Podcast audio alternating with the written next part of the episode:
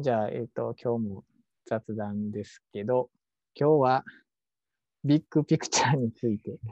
語ってみようかっていうね。まあ、あの何でもね、やっぱりこう、ビジョンってすごくね、やっぱり大事で、まあ、何をするにしても、こう、まあ、その現時点ではうまくいってないこととかね、うまくいってることとか、まあ、そんなんどっちでもいいね。まあ、だって、うまくいってなくてもまたうまくいくかもしれんし、うまくいっててもうまくいかなくなるかもしれんから。だから、今がどうこうっていうよりも、どういう方向に向かっていくかっていうビジョンをしっかり持つっていうことが、なんか個人的にはすごくいつも大事やなと。そしたらなんか日々のこういろんなことは、まあなんなんとなくこう、まあ、一喜一憂せずに、まあ自分がこっちに向かっているっていうのがあるんちゃうかなと思うんやけど、まあなんかそういう話を まあせっかくやし一回ちょっと話してみようかなと思うんですけど、坪井先生はね、まあ、アメリカにいるし、まあ、余計そういうね、ビッグピクチャーっていうのをいろんな人から、まあ、メンターも含めて多分聞いたりしてると思うけど、なんか感じること、アメリカ人でのビッグピクチャーとか、日本にいた時のビッグピクチャーとか、なんかありますかね？いや、そうですね。あの、アメリカに本当に来てすぐの時、うん、まあ、この話はしたかどうかちょっと覚えてないですけど、その、まだ行って1ヶ月も経たないうちに、そのラボのディレクターのデイビッドに呼ばれて、うん、で、ちょっと今後の話をしようとか言って、で、うん、お茶しようとか言われたんですけど、なんかこう、ビッグピクチャーは何だっていきなり聞かれたんですよね。聞かれた。へはい、でも、僕の中で当時って前イメージングでこんなっていうのあったんですけど、うん、なんかその、全くそのビッグピクチャーっていうものがなかった。なので、話をしてても、向こうも、え、何言ってんのこいつみたいな。もうその、これとこれはなんか関係ありそうだとか、こんな面白そうだみたいな。確かに。それはビッグピクチャーではないよね。の対局じゃないですか。そうやね。うんうん、でもこっちはもう全然その、意味分かってないから、もうなんか2時間ぐらい、確か1時間かな。もうでもとにもかくにもすごく長く感じた時間で、で、しかも英語もまだ行ったばっかりで、こう、伝わらなくて、で、なんか何言ってんこいつみたいな、なんか、I can't understand what are you saying? とか言って、辛いみたいな。なんかもう、身につまされる思いだったのを覚えてますけど、でも今から振り返ると、まあそれが本当に自分がいかにそのコンセプトを理解しないとか、ビッグピクチャーというタームを理解してないかっていうことで、だからそう考えたら、やっぱりそのビッグピクチャーっていうものがこう、何を成したいかみたいなに基づいた大きな絵っていうので、しかもそのビジョンがしっかりあればあるほど、こういろんなやる段階の仮説が立っていくなっていうのを、本当にここ最近になってやっと理解できてきて、でもそれがなんか本当に、あれじゃないですよね。なんかこう、ステップとかなんかこう、なんか急に変わるみたいな、なんかこうちょっと、何かが変わったわけじゃないんだけど、うん、急に自転車乗れるじゃないけど、なんかその、うん、ちょっと掴んだだけっていう感じなんですけど、うんうん、その視点で見るビッグピクチャーっていうものの概念がちゃんと理解できて考えるといろんなことがやっぱスムーズにいくなって思って、うん、なんかコンセプトなんですよね、うん。うんうんうん、なん。かその概念というか、うん、概念とコンセプトか。本当そのそれがすごい大事だなっていうのはもう最近だから今のやっぱ上のその有名な人たちっていうのはやっぱりその言ってるってないかかわらず全員やっぱこうふわっとやっぱビッグピクチャーみたいななんかこう垣間見えるし、うんうんうん、あんまりこう明言する人は少ないけど、あ、うん、この人こういうことの方向でやってそうやなみたいなっていうのはキャッチできるんで、うん、やっぱりそれがわからないと、その表面的なこの論文とかでも、なんか A と B が相関してます。丸でもそれはそれやけど、実はそこはその大きな幹の枝でしかないみたいな話っていうのが、まあ僕の感じるビッグピクチャーってやつですね。いやそれはだからねやっぱり、まあ、日本とかでもいろんな人と喋ると例えば何したいのって時に、まあ、それこそ最初やっぱり論文の調べてる目的みたいなことしか出てこへんねんね。だからさっき先生が言ったみたいな、うん、じゃあ例えば ERM となんか白黒の膜のあれと白黒をどうか見ますみたいな話。例えばそういう話やんか。うん。うん、それってまあ論文のまあ目的として例えば学会発表する時の目的として、まあ、そういうのは確かにそういう一つなんやけどでもまあそういう積み重ねの中に何をも見るかっていう話とかをね、例えばそれが変死のあれを見ようとするんやったら ERM での一つのパターンもあったら枕ホールのパターンもあるし DME のパターンもあるっていうのをいろいろやっていくとじゃあ網膜の構造と変質の関係っていうのを見ていってるんやなみたいな話の、まあ、ビッグピクチャーってまでは言わへんかもしれない、例えばそういう流れになるやんか、うん、そうなると ERM はあくまで一つの波形の中で見ました。で DME でも見ましたみたいな話になってくるっていう話やけど、最初はなんか分からへんけどなんか ERM とのあれを見ますみたいな話だけにしかフォーカスがいってないからどうしてもこうまあそのイメージとしてはちっちゃいものっていうかそこの部分だけしか見えへんって話なんでね。それがもうちょっと広い視点でものを考えるようになると、まあ、これは一つのそのサブタイプの一つであるっていうみたいな話になると多分同じ論文の書き方でも多分全然変わってくるし、イントロの書き方もディスカッションも多分全然変わってくるなっていう話になるのでもっとその網膜の構造とはみたいな話とか網膜の構造視細胞の配列それと変死脳とどう関係あるかみたいな話とかまで全然変わってくるので、うん、ディスカッションにも多分すごく深みが出るし、まあ、よりこうなんかこうね考え方としてもより深いディープなものになってくるからやっぱり一個の視点だけじゃなくて、やっぱ物事をこうもっと俯瞰的に見ながら考えてまあそれがビッグピクチャーっていうことになるかなとは思うねんけどそういうのができると、うん。まあ論文とかねあと研究の申請書とかもやっぱりそういうのを視点を持ってやらへんとやっぱり伝わらへんねんね。やっぱりちっちゃい話になっちゃうねんね。ね。うん、いくらなんかかっこいい言葉並べてもちょっとね。そうワットになるんですよね。そうそうそうそうそう。いわゆる。でもね研究の申請書は結構今ね日本でもすごく良くなっててやっぱりこう新規性とか重要性とかそういう何が違うかとかそういうのをすごくこうやっぱり書かされるからある意味ね、うん、である意味フォーマットがあってこういうことを書きなさいってことを言われるのでやっぱりちっちゃいグラントでもなんかあ別に50万円ぐらいのグラントとかでも何でもいいと思うねんけどそういうのを書くとやっぱり頭が整理されて自分が何をしていきたいかとかやっぱり字で起こしてねまあ見える化してるわけやから自分の頭の中をね。だからそういうのは一つのまあ、練習っていうかあとしていいん違うかなと思うけどね。うん、いやいや、本当。やっぱり、だからこれってある意味では、その、起業家とかと近いなって思うんですよね。だって、それも結局はビジョンを示して、で、うん、こんなんができたらいいよね。だからみんなお金を投資してっていう話、まあ投資ではないけど、でもそのビジョンという意味でアンメットニーズで医療で何が問題なのか、うん、何やったらもっと良くなるんかってことをフォーカスしてやるわけじゃないですか。だからその、相関とか見るとか A と B が違うってことを示すとかって言ってもそれがどうアプリケーションされるのかっていうところがないと見ましたで終わってしまうし、まあ面白いしそうかもしれないけどその、そうだったとしてだからどうなっていう話で、そのつながんないっていうので、やっぱりこう大きな方向性が、やっぱこれが分かってないとか、これが分かったらもっとこうできる。で、やっぱり僕の場合なんか特にやっぱクリニカルなんで、そのクリニカルに落とし込める、うん、本当そういう意味で僕はその周りはみんな PhD で、彼らはテクノロジーをやってて、もっとよくしよう、もっとよくしようってやってる中で、うん、でこれが良くなったらこんな僕らは臨床上いいことがあるよっていうことを言ったら描いてあげるっていうような感じのコラボレーションずっとしてるから、うん、なんかその彼らは本当いろんな特許とか、そのディープラーニングのソフトとかを作って、で、それを論文して、で、あ、これやったらこんな研究できんちゃうかとかをなんかこう提案して、で、うん、それができたら、臨床で今できてないこれができるよねみたいな話を形にするっていう、なんかそういったなんかサイクルを今は僕の中ですごく意識してるんですけど、うん、やっぱりその、どう、いや、これが実際眼科の外来で使えたら、どういうメリットがあるかってことを描けないと、あの実は、あの、や、いろんな技術にしろ、なんかそういった研究にしろ、うん、意味がないっていうか、なんか、うん、それはあったらいいけど、あ、うん、使わんけどね、みたいな、なんかその、機能いっぱいある携帯みたいな感じになっちゃうっていうか。そうやね。そうやね。少なくとも、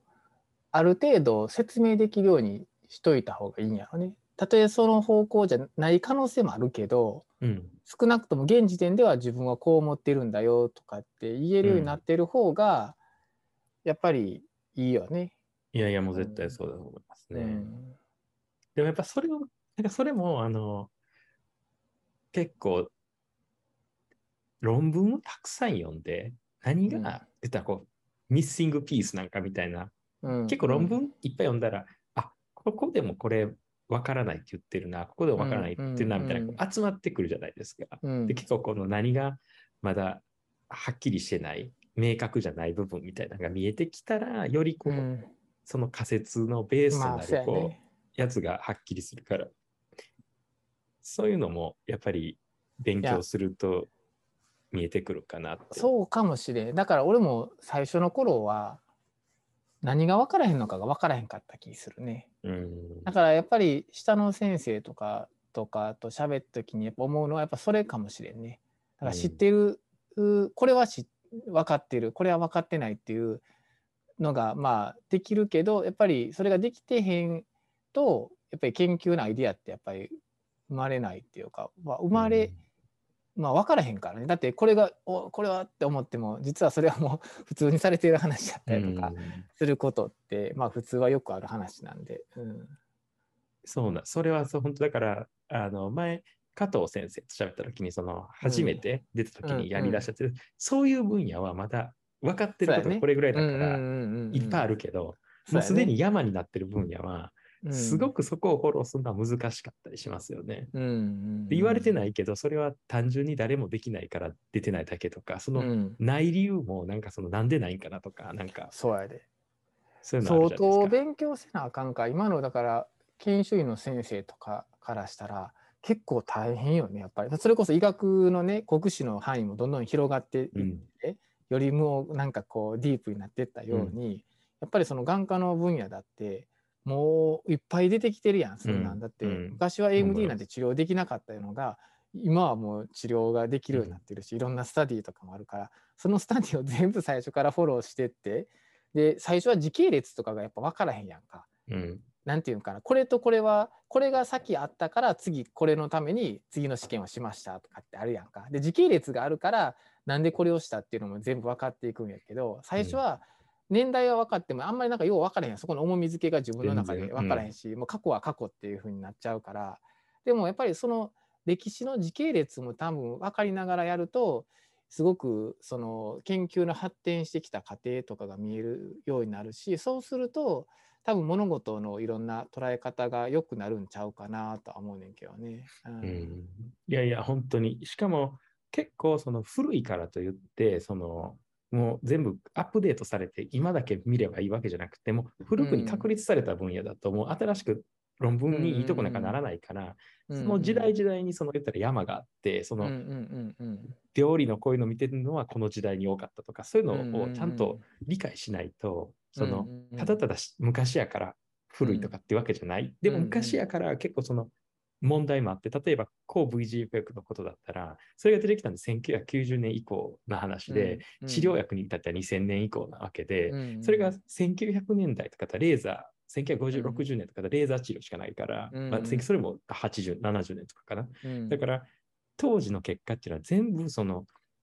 抗 VGF じゃない治療の結果で出てきたことしか分かってなかったりとか、だからそこら辺が、その、いろんなことがこう起こってきたってことを理解しないと、うん。じゃあ、この時の引用するけど、これはこういうことが欠けてるよねとか、ここはもうすでになってるよねとか、OCT が出たのはここだよねみたいな、それってすごくうん。ずっと積み重なって、まあ、OCT 案件はうん。2015年ぐらいとか、だから、うん。情報のどういう歴史があるかって、そういう意味ではすごく大事。うん。だから、そこもなんかこう、勉強しないとなかなかこう、なんていうか、クリアに見えてこない？なんか、うん。で、いつこれはもうほぼ確定してきて、うん。なんか、でこういうのって、やっぱりその、自分で全部フォローするのは結構まあ大変な上に時間ももったいないというか、で、その道のやっぱりある程度やってる人に、それはこう教えを請うのが一番効率的かなとは思って、僕もだから結構その自分があんまり詳しくない分野のことだと、うんうんうん。やっぱ詳しい人に聞いて、こうどういう、これって経緯なんですか？って、僕の概念はこれだけど、それって合ってるんかとかっていうのはすごいうんうん聞くんですけど、そういう意味で結構なんかすごい上の先生、でもなんかうん。ひじびきみたいな。で、やっぱりうん。すごい、あの、ちゃんとしてる人はこう聞いたら、うん。あの何年のグレーフェのこんな論文がとか、すうんうん。名前までできたりして、うん。だからすげえなって人間エンドノートやなとか思いながら、でもすごい助かる。この調べようがなかったことが、うんうんポうん。ッポって出てくるんで、だからやっぱそういう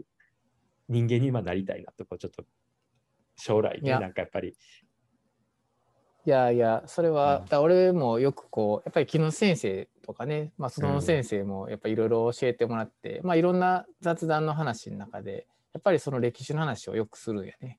で、まあもうすぐ多分パブリッシュされんねんけど、まあ俺とその先生と木野先生で書いたレビューがあって、角膜上皮と角膜内皮の、まあ、細胞を治療の歴史っていう論文を書いてんね。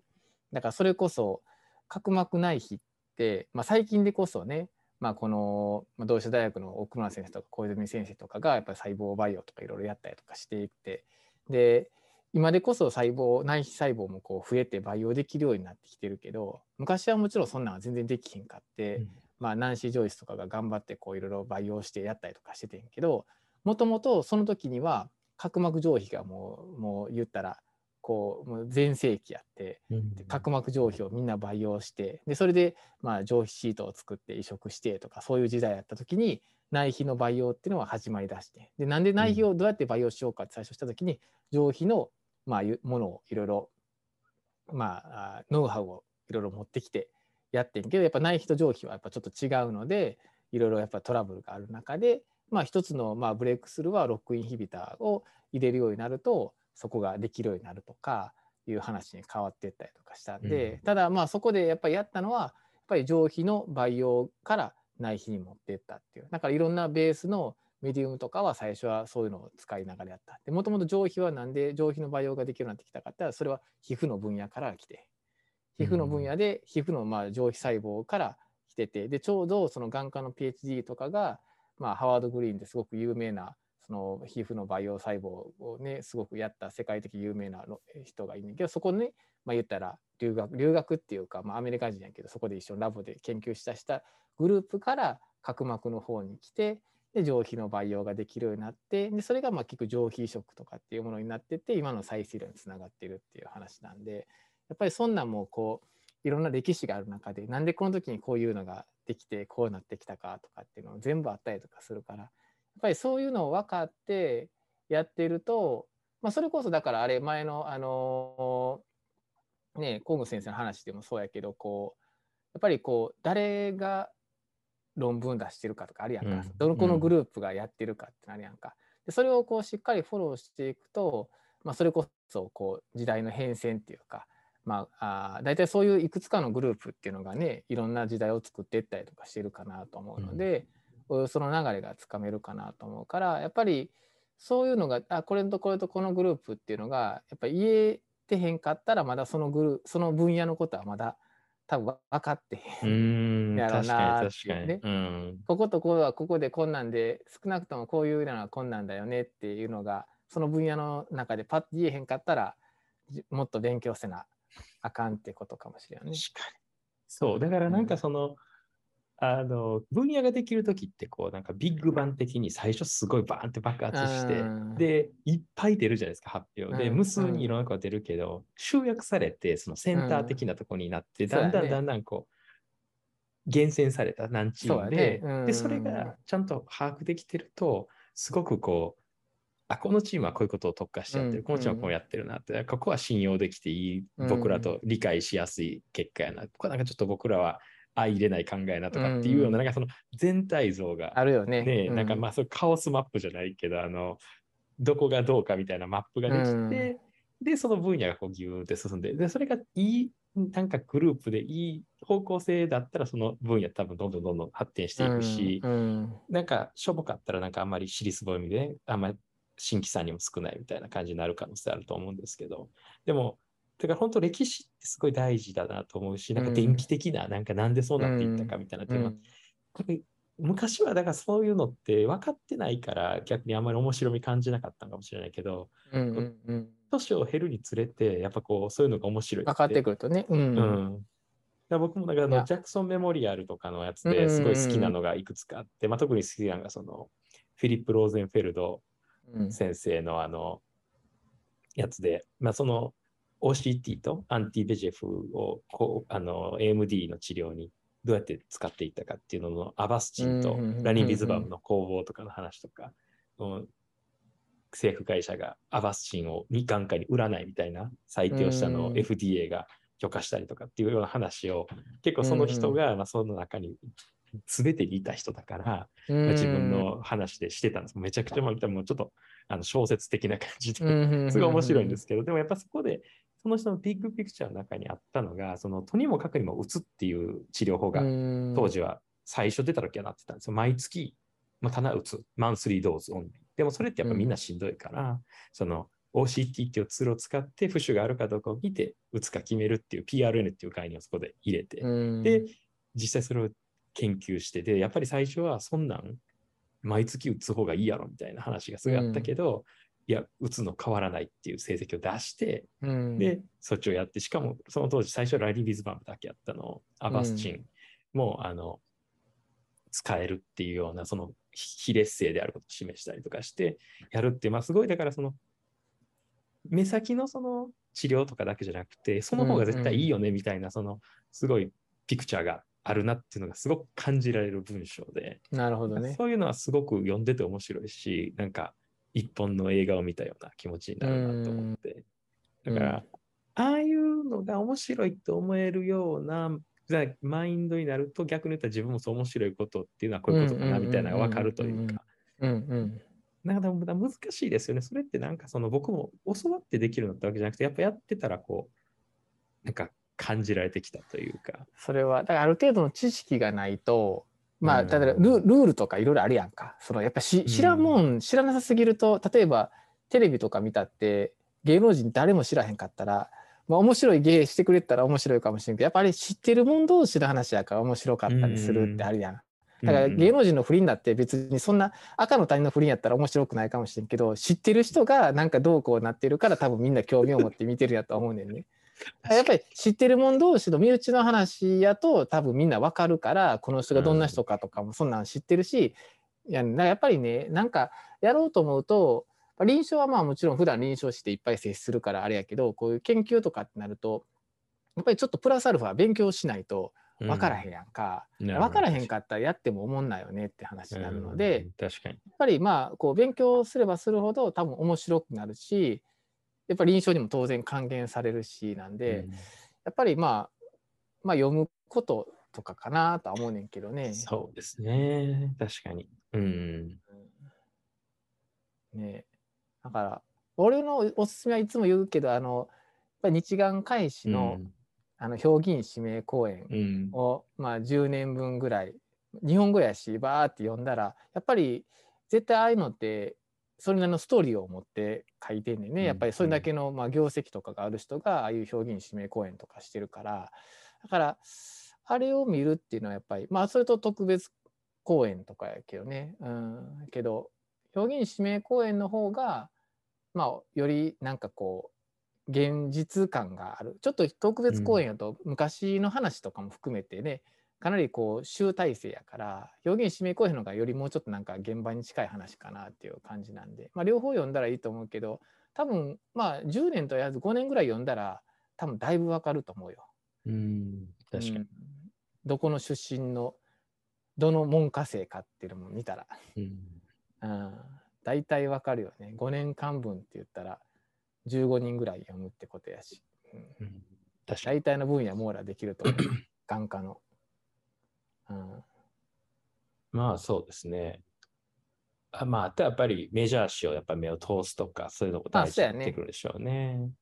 いきなりだ英語が無理やったら日本語でそういうのを見るって言って、まず少なくとも日本の中でのまずを知ってそしたら次世界にも多分行きやすいかなと思うんで、いきなり英語で全部その世界の中でいくらオフサロモジーとかずっと読んでたってやっぱりねちょっと目にする機会もそんな同じところのグループが毎回毎回っていうのはやっぱないので、うん、まず日本のやつで見ると大体どこら辺のどうかっていうのが分かって、うん、そしたらまあそういうのもオフサロモジーとかジャマとか、まあ、そういうのを読んでって見ていくとああこうなんやなとかでここは日本でされてない分野やなとかこれは日本でもやってる分野やなとかいう話になってくるとまあなんとなくこう見えてくるんちゃうかなっていうふうには思うけどね。うん、うん、いや、だからなんか逆に考えると、こう、今ってその、すごくクリアなビッグピクチャーをこう、持ってる人ってまだやっぱ多くないと思うんで、うん、逆にそれをつかむと、なんかすごくあの、うん有利っていうか、なんかうんうん。だんだんその細かい作業って、それこそディープラーニングだったりとか、そのコンピューターに任せれる時代になってきてる気がする。それこそそのアイリスレジストリーとかああいうのだって、ね。データはもうすでにあって、どう使うかっていう切り口じゃないですか。で、でも切り口が悪いと調理できない。うん、だから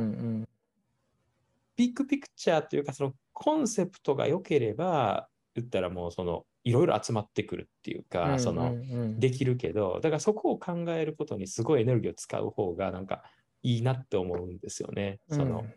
細かいことはもうね、自動化されていくと思いますけどね、うん。なんか本当相関見たりとか厚み見たりとか、別にそんな簡単にでききるじゃないですか。うん。で、でも何見るかっていうのはすごい大事で、僕も今ちょっとあるのものを解析してるんですけど、データはめちゃくちゃあるけど、でもどういうコンセプトでどう言うのが一番こうクリアかつ切れ味があるかっていうことは、やっぱりこうもっと考えなあかんなと思って、ちょっと今処理してるところなんですよね。いや、それはそうやね。それはだからあれや、あのー人のゲノムを全部わ見たら、データ出たら全部わかるかって言ったらわからへんしあーそう。あそうまさしくそんな感じです、やっぱり。ね、なんか、そうデータはある、RNSEC とか、まあ今シングルセルとかもあるけど、もう大量にデータあるけど、じゃあそっからどうすんの？みたいうん。な。うん。それだってディープラーニングもまさしくそれで、だからそのうん。何をやらすかってことは人がやっぱり指示してるわけで、うん。その課題っていうものを設定するっていうのは今のところ AI はしてくれないから、うん。課題を見つけるっていうことに、やっぱその人間が最大限の能力をやっぱりフォーカスするっていうのは、やっぱりこう、大きな絵があって、だからうん。僕結構あの、企業の、ああいうね、大きな企業の電気とかも好きなんですけど、うん。あの、その中で最近あの、えっ、と、セラノスってうん。知ってます、あの、セラノスっていう会社のあの、女の CEO の人が逮捕されてうん。詐欺で。で、そのうんうん。セラノスは、その、あ一滴で病気がわかるみたいなやつをやろうとしてたけど、あ。うん。でも、あれって僕結構すごい面白いなと思ったのが、その、ビジョンは間違ってないと思うんですよ。その、一滴ですぐできたうん。らすごいいいっていうそのコンセプトはあって、で、それを失敗したら詐欺師になるし、うん。その、イーロン・マスクとかだって、その、宇宙月に、あ宇宙に行ってロケット帰ってくるなんか、え、無理やんみたいなみんな思ってたけど、それを成功させたから詐欺師じゃなくなったけど、うん。もう一回失敗したら会社潰れてたとかいう話もあるぐらいだと思うんで、なんかそのコンセプトがビッグでも、やっぱそこにその、いけるかどうかっていうのはこう結構大変だから、でそこのバランスというか、そのチャレンジっていうのがやっぱみんなが応援してあげないとなかなかその研究とかでも多分そうだと思うんですけど、これは病気治したらいいと思っても、やっぱりすぐじゃない。なんか本当それこの間のアンジオポエティン2の話で、やっぱり研究されてたのってもう20年くらい前で、うん。日本の先生とかもすごいそこに関与してるけど、現実その薬ってやっと出たっていうところで、やっぱそこに20年のギャップってそのうん。20年間やるって相当な忍耐力がいるじゃないですか。だって今20年やったらもう60万になるわけだから、うんだからそこをなんかこうプッシュする、そんな1年とか2年で出ないことをやっぱプッシュするエネルギーっていうのがやっぱりこう社会には大事なんかなって。それがないとみんなこうもうちょっと1、2年でリターンされることしかできないっていうか。そうやね。うん。まあ、あとはやっぱりその突破力も大事ちゃう？あやっぱりーまあねやっぱこう同じ同じことでもやっぱとやっぱりだから体力大事なんかなと思うねんな。そういう意味で。やっぱりこうそこを突破できるかどうかって自分の体力とかあるやん、やっぱりだから体ってやっぱり健康でいなあかんなとかってうん。ほんまに思うし、そのそういう時に体調が悪かったらやっぱり突破できひんねんね、うん。だからそういうのも突破力って大事やな。コンセプトが良くてもそういうのが良くていろいろデータあって仲間もいてもやっぱり自分の体力でこうグッといけるかどうかってあるしそこは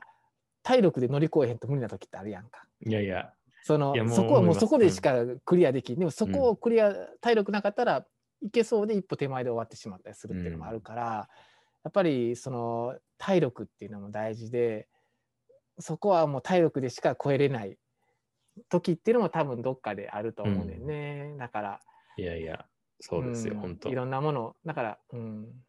頭、だからその実際体動かしたりとか、なんかその別に徹夜するとかじゃなくても、やっぱすごい真剣に頭使って考えたら、もう、ちょっと次の日やっぱ脳みそがポンコツになってる気しますもんね。いやもう年、ほんま。それも年の影響あるんかもしれない。でもそれはあるやろ。でもあるありますよ。だってあの、羽生さんが将棋ってやっぱり一回やったら、もうその、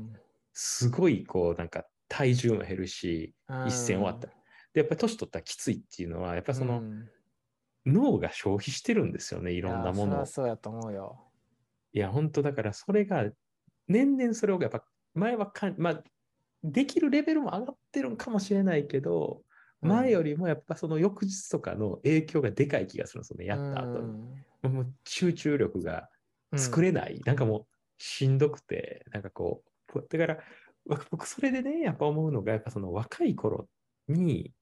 やっぱ頑張るのの大事さってこういうことなんやって、こう年をうん。重ねるにつれて思ってきて、なんかこの間読んだので面白いなと思ったが、その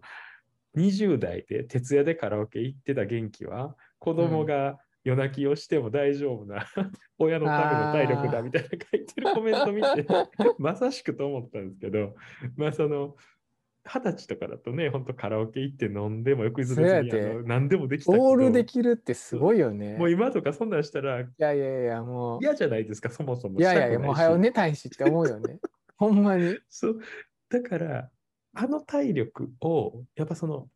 カラオケに使うっていうのは、まあ、もったいないなと思って、使えなくなるから、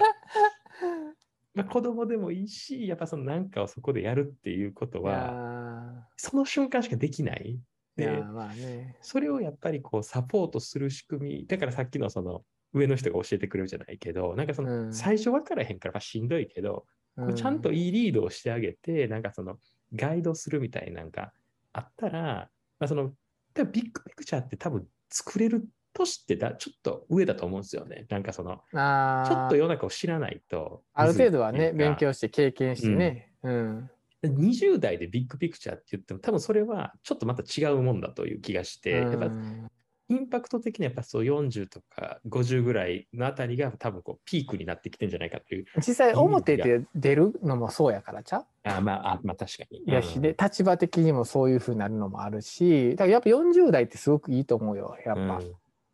でも多分実動部隊としては絶対20代がいるんですよね。なんかその40だけで構成すると。あ、40だけ無理やろ。しんどい。無理 無理無理無理。もう、突破力もが足りないおじいちゃんやし、う。んおじいちゃんや。でそこに20代とか30代ぐらいのこう若い勢いのまだあるやつらが、それが今のアメリカのその研究シーンかああ、なってそうやろうねうやろうね。PhD キャンディデートとうんか、うん。カレッジとかメディカルスチューデントとか、もう兵隊のようにグワーっていって、うんで、ビジョンをその40、50が作って、で、それをいや60ぐらいのプロフェッサーがサポートするみたいな、そのうん屋根瓦がすごいじゃないですか。であの仕組みっていうのがやっぱりこう、いるなって。で、それは多分もう40ぐらいになったり、50ぐらいになってきたらだんだん衰えてくるから、もうなんかその、だんだんとこう、ちょっと休憩みたいな感じで、なんかその、だからやっぱり体力がなくなるもん。減ってきますよ。うん。体力がやっぱり考えるにしたって。うん。そうですだから。うん。やっぱ、だから20代はやっぱり 経験、経験値が圧倒的に足らへんからね。うん。うん。だから、体力とかはあるので、やっぱりそこでカバーしてやるしかないやろうな。うん。うん。か、そやな。うん。特に、まあ医療はやっぱり積み重ねやからね。新規、まあ違う分野っていうのはもちろんあるけど、うん。やっぱ歴史から学ぶことはすごく多いと思うし。うん、いや、多いと思います。しかも、その偽物はそんな残れないから、そのちゃんと淘汰されるじゃないですか、うんその歴史上。だから、そこに残ってるものは本当に本物っていうか、その、うん。今の技術ではもっと見えるかもしれないけど、当時の完全な本物が残ってるから、それはちゃんと温故知新でフォローしないと、決してそれを無視はできないものしかない。うん気がしますよねうん。うんそうやね。うんうん。でしかも再現されてないですからね、その50年前にやられた実験が最近もう一回誰かしてるかって言うと絶対してないから、その、当時のデータしかないんですよね。その、うん例えば目の病理とかだって、その、細々と見たのって本当に50年前ろぐらいなんですよね。で、50年前のデータしかないから、そこを読まんかったら、その知識が抜けちゃうっていうことになうんってくるから、だから、あの、そういうピークの頃の情報をちゃんとフォローしないと、その、その分野がなんか、素になって話がすごくこう、広がりを持たないっていうか、なんか、自分勝手な話になっちゃいがちやから、うん。だから、だそのフォローがやっぱ大変なんですよね、昔のうん。アクセス、その、大学とか行ったらまだ簡単にアクセスできる場合も多いけど、やっぱり論文、昔の論文って結構拾いにくいじゃないですか。網膜ではそういうのってやっぱりこうちゃんと伝えられてってんの？どういうことですか？例えば角膜とかやったらまあやっぱりねそのいろいろまあやっぱりこうベテランの先生方がやっぱりいるやんか。まあまあ木野先生とかもはじめ、まあ、いろんな先生方がやっぱいて。でそれでやっぱ学会を通じて、まあ、いろいろ教えてもらったりとかやっぱりしてるんやと思う。してるねんね、まあ、学会の中でもね、まあそういうのってこう昔のそういう知識とかっていうのはやっぱり下に伝わってったりとかしてるのかな。学会的なところとどうなの？ねうん。まあ、うん、まあまあ分からそんなに強くは意識したことないですね。まあ、だからそそ特別公演とかで、ああ、そんなのがあったんだみたいな、ね。そういう話ですよね。そういうのでもだから大事なんやね。だから特別公演とかうんうん。で、やっぱ語り継がれていく中で、まあいろいろ感じるものとかあるやんか。だかあらやっぱりりますよ。うんね、やっぱそういうのはちゃんと特別公演をやっぱりしっかり聞いて、ね、やっぱり日眼開始すごいいいと思うねんね。うんああいうのがちゃんとこう紙として残るやんか。はい、そうです。確かに。ああいうのはすごいいいなと思うねんけどね日眼返しってねどんどん薄くなってるからあれやけどまあそれでいいと思うんであああいうのがちゃんと残るっていうのがねうん。すごくいいいいしかもみんなが一応多分もらってるよねあれって。に日本眼科学会入ってる人かな？うん、なんでね。そういうのがうまくこう語り継がれてやっぱり先人たちが特に日本の先生方って今までたくさんいろんないい研究とかねうん。してきてるからやっぱりそういうところからしかも日本語で学べるからね。うん。そうですね。いや、結構意外とこっちに来て、あの、な日本の誰々がこれをやったのを modify してとかっていう話はすごい。だから日本にいるとみんな日本人だから、ちょっとそのうんどれがこう尖ってるかが見えにくいっていうのはちょっとあるかもしれないなと思って。だからその日本と海外と両方見ながら、あこれはこう日本って特にやっぱ海外でもすごくこう見られてる話、仕事なんやなとかっていうこともやっぱすごい、やっぱり世界レベルの話じゃないですか。だからそれをこう、うん俯瞰的に見るっていうのもすごい大事やなっていうのは思いますね。うん。この仕事はやっぱ世界レベルでもうみんな知ってる？うん。この それこそだから、あの、まあ、山根先生のあの、ニードルテクニックって、うん あの、冗談みたいな話で、山根テクニックって知ってるけど、山根って日本人って知らないっていう人が結構いるっていうので、で、それぐらい有名になってる仕事っていうのは、すごいよね。すごい、そうでも、でも本当、どの網膜系の学会と山根、山根って言ってるけど、多分横にいても、これ、だからそれ、佐藤拓先生がなんかそんな話してて、あの、これ見つけたのは、あの、拓ってやつ、あ、佐藤ってやつが見つけたんだって、ニューヨークのね。自分のことでね言った時にやろダブルレイヤーサインの話ちゃうかダブル、あダブルレイヤーかな。確かうん。に確かに。うん。うん。でそういうのってめっちゃ面白いし、でもそれってすごい、今言ったら、あの、名誉あることというか、そうだなんかねもうそれぐらいそのインパクトがある。うんだから、そういうのが、まあなんか、あの、どういったのがそれぐらいのインパクトを持つ仕事なんかなとかってこともやっぱりうんなんか意識すると面白いし、なんか分かりやすいかなって思いますね。そうやねそうやねまあ、そんな感じで。まあ雑多な話になったけど。ねまあやっぱりなんかあれちゃう。まあ最後にもし言うとしたらあの自分のビジョンって言うとなかなか難しいかもしれんけど、うん。もし自分を一言で紹介するんやったらどんな人って言えると多分それがビジョンなんちゃうかなと思うから、ねえ、例えば俺やったら今、廊下のこととかを、まあ、頑張ってやろうとしてるから、まあ、廊下の目のことやってる人って言ったら北沢ってなるといいかなっていうふうに思ったりしてね、まあ、単純に簡単に言ったりとかするとねもちろんその中にはいろんなものがあるんやけど、まあ、だからそういうような話を一言で言えるっていうのがもし言えるとなんか何でも別にいいと思うねんけどそれが一つのまあビジョンっていうものになるんちゃうかなと思うからなんかそういうのを簡単に一言で表せれるように自分で自分をとりあえず作ってみるっていうのは一つかもしれんね。だからそしたら多分それがビジョンとかしたいこととかの方向になるんちゃうかなと思うからなんとなく迷ったらそういう一言で「これはこういう人です」って何でもいいけど言えるといいかもしれんね。うん、っ確かに。ていうのがうん。思ってることかなと思確かに。いやいや、そう思います。やっぱり、う、ね。あの、なんか自分のこうカテゴリーというか、なんかうんラベルみたいなのがちゃんとあると、まあ、あるとね別にうんそれに固執する必要はないけど、まあ、そういうふうに一つやると分かりやすいし、うん。まあ、言葉ね、まあ、言語化されて見える化されてっていうことなんで、うん、実態はまあ別にまた別やってもいいとは思うねんけど一つのサブスペシャリティとかスペシャリティとしてうん、そういうものっていうふうにするのは一つかもしれへんね。と思ってね。という感じで。今日はまい。あそんなビジョンの話でした、ね。はい。はい。はい。